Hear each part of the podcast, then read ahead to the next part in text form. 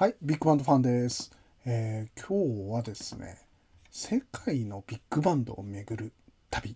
パート2ということでね、えー前回ね、ヨーロッパの方の、えビッグバンドを見ていきましたけども、今回は韓国、台湾、香港、シンガポールっていうね、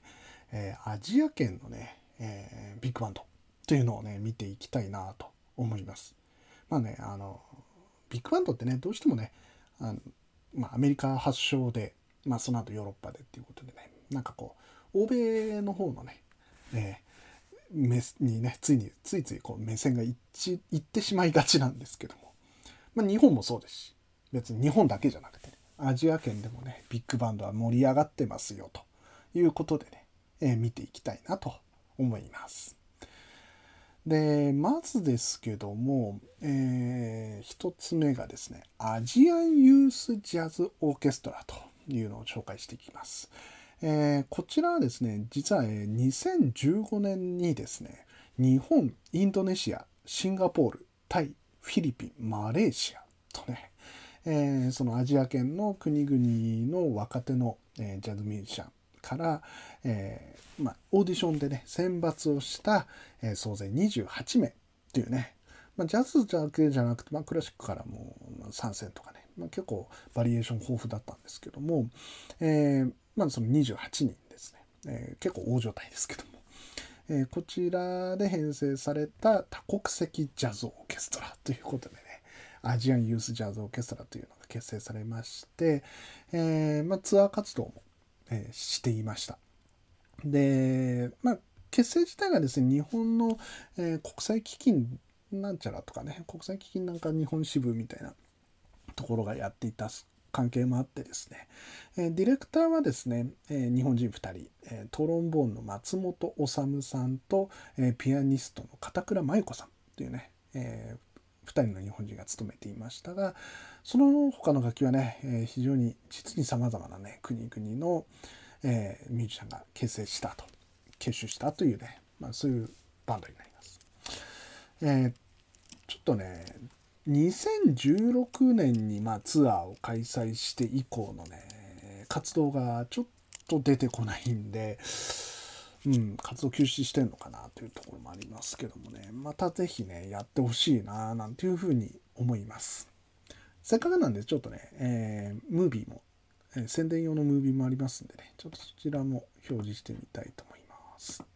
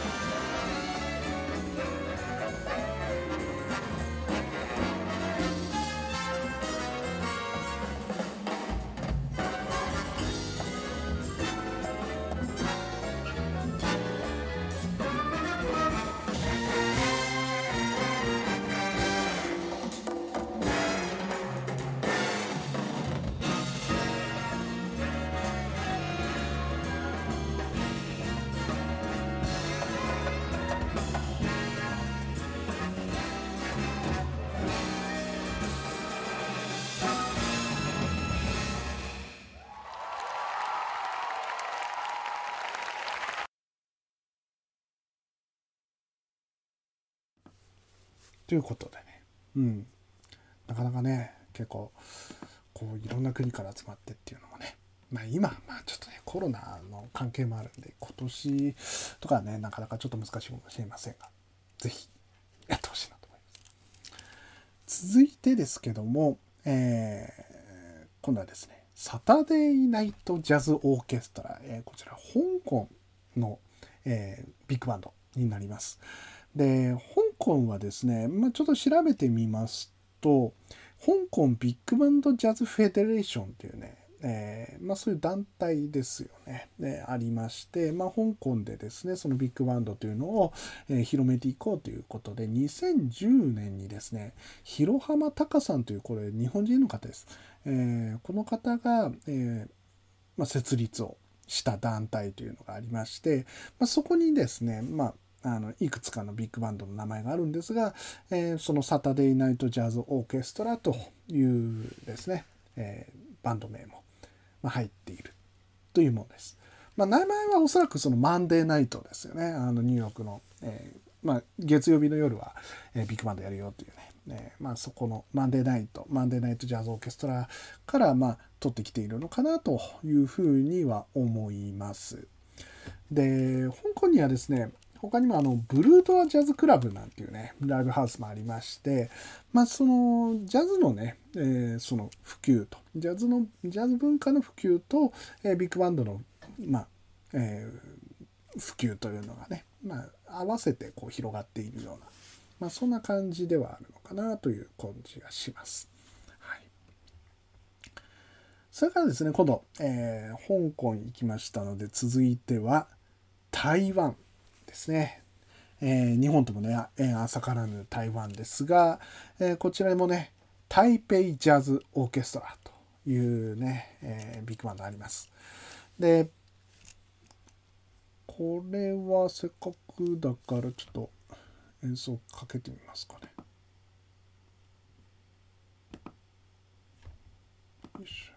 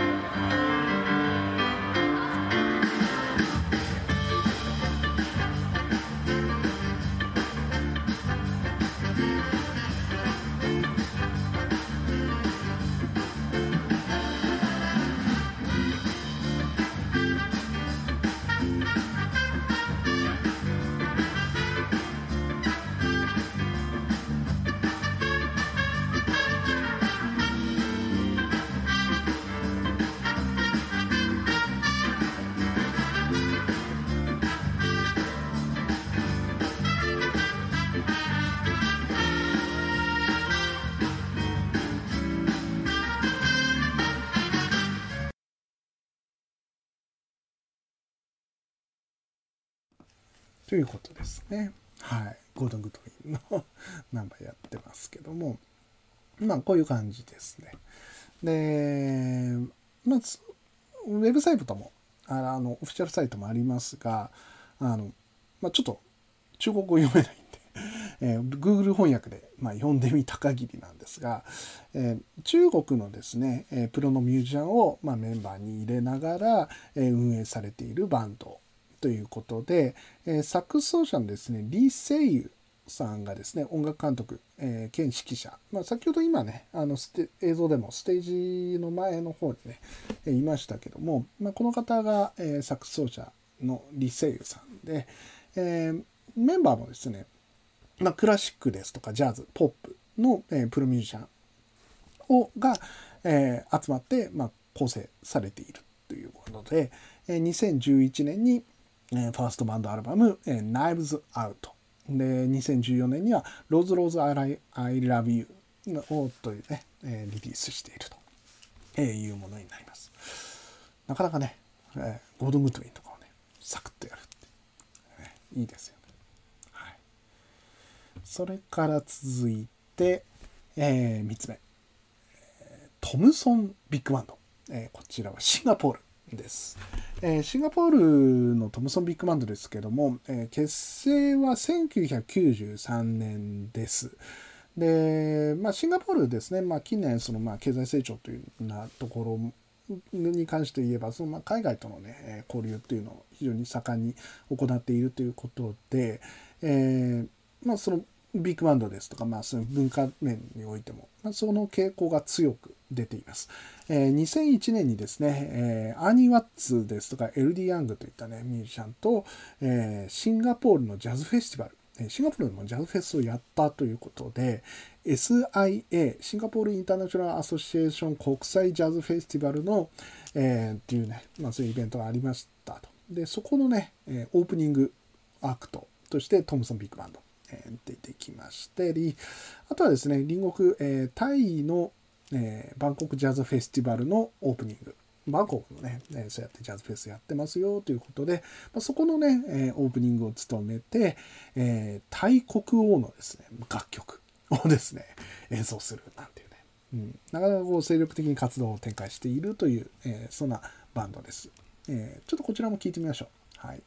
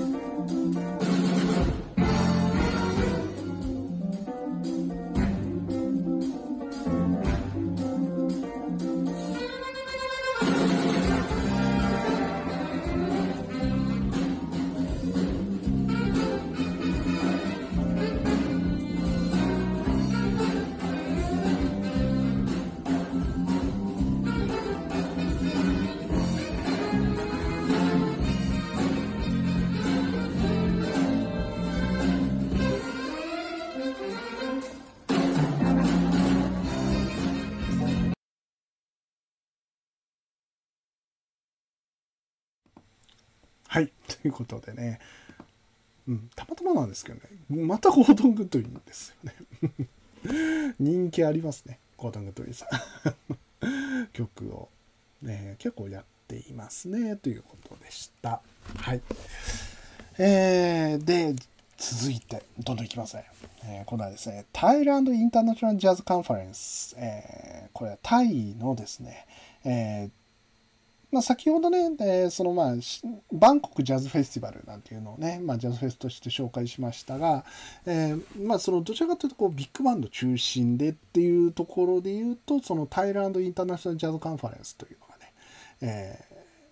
ー、まあ、学生バンドですよね、えー、まあ、中が中心になっているのかなというイベントがあります。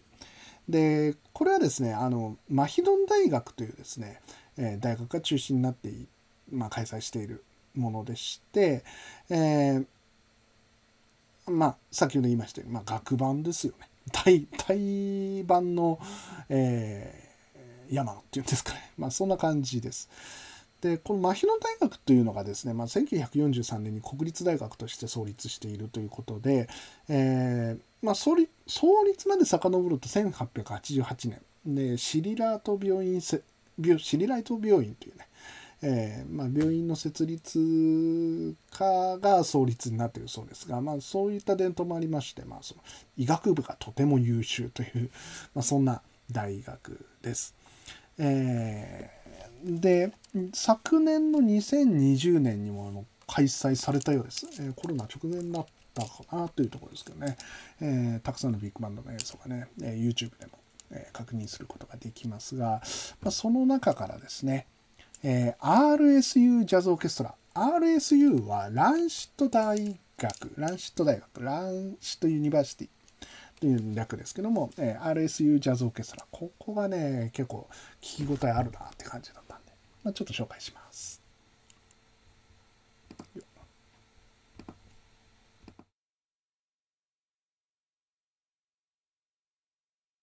รังสิต University Jazz Orchestra ครับ Thank you.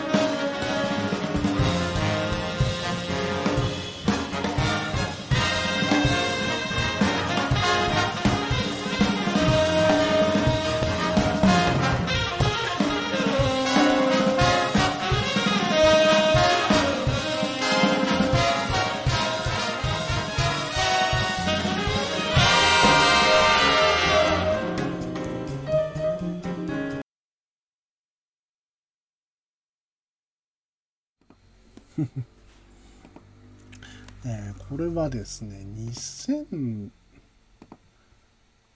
2011年ですね。2011年10年前ですけどね、えー演奏でしてその後もですね、えー自分たちのオリジナルの作品発表したりとかですね。結構なかなかですね頑張ってる。演奏ですね。うん、タイ、ね、あすごいなと思いますね。うん、タイって言ったらまあなんかムエタイのイメージがありますけど、ジャズビッグバンドの厚木よということでした。さて、えー続いてですけども今度は韓国ですね。韓国はもうそのまんまコリアンジャズオーケストラってね、えーお二人の韓国ですね、えーあります。ちょっとねネットワークの関係で本家サイトにアクセスできないんですけども Facebook のページがあったんで、まあ、そこにね、えー紹介が書いてあったんで、まあ、例のごとくちょっと Google 翻訳にかけた内容をまとめますが、えー創立は2005年の1月。で、えーその後ですね2009年にはですねソウル市の専門芸術団体団体に指定されているということで、えーその意気込みがねなかなかいいなと思うのが少数のマニア層のためだけの演奏や外国曲をそのまま真似するところから、えーより創造的な形で曲を解釈し演奏することに苦心。また、えー世代を超えたところで共感を形成できるように活動を続けているというね。これですね。ねいいですよ。あのバンドメンバーのね確かに若いんですよ。で、まあ、近年ねそのまあいわゆる韓国ポップ k p o p k p o p なんかもねあの BTS 防弾少年団とかね、えーそういったねはじめまあそのアイドルですよね。アイドルがすごいもうグローバルにね活躍を、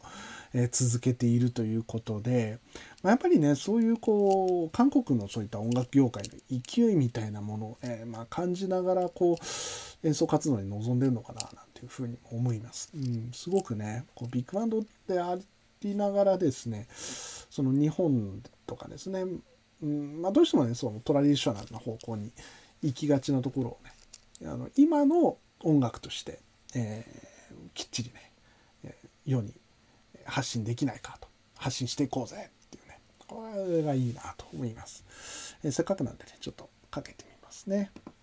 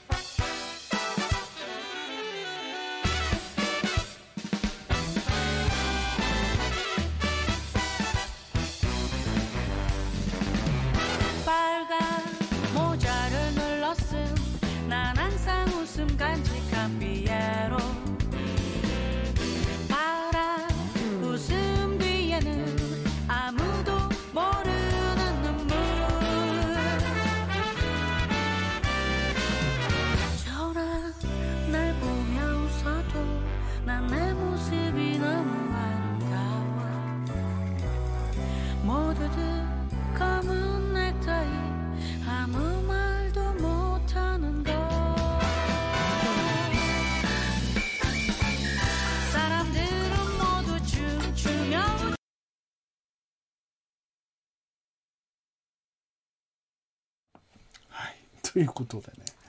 えーなかなかかっこいいですよね。いいなと思います。はい、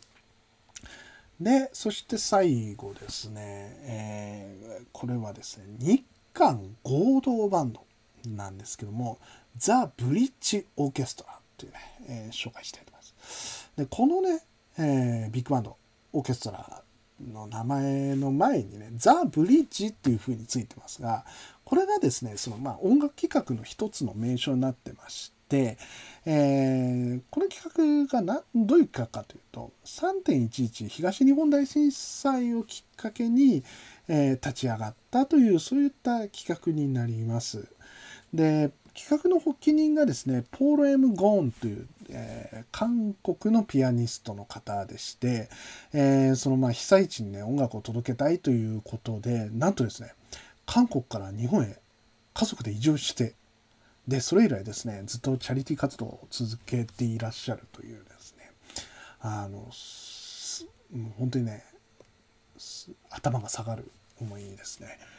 でこのコンさんですねあの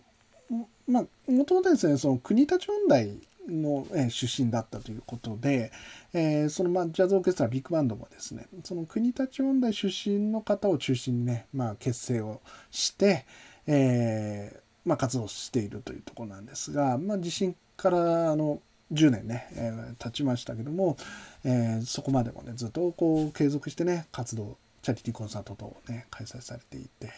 本当にねもう真摯な姿勢にね胸打たれる、えー、そういった、え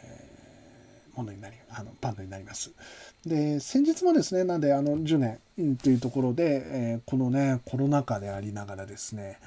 えリモート合奏企画なんていうのをね実施されまして、え配信もされています。えそうですあの100人これねなかなか大変だったと思うんですけどね、えやっていますんでちょっと紹介したいと思います。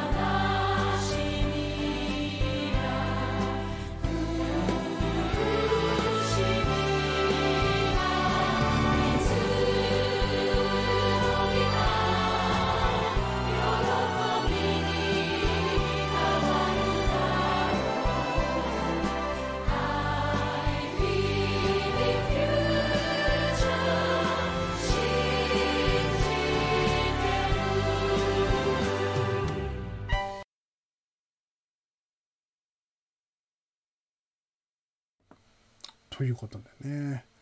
えー、非常に、えー、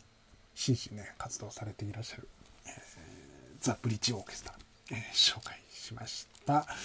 えー、いかがでしたでしょうか？うーんね。本当にねこうアジアもねね本当にまあビッグバンドが熱いというかね。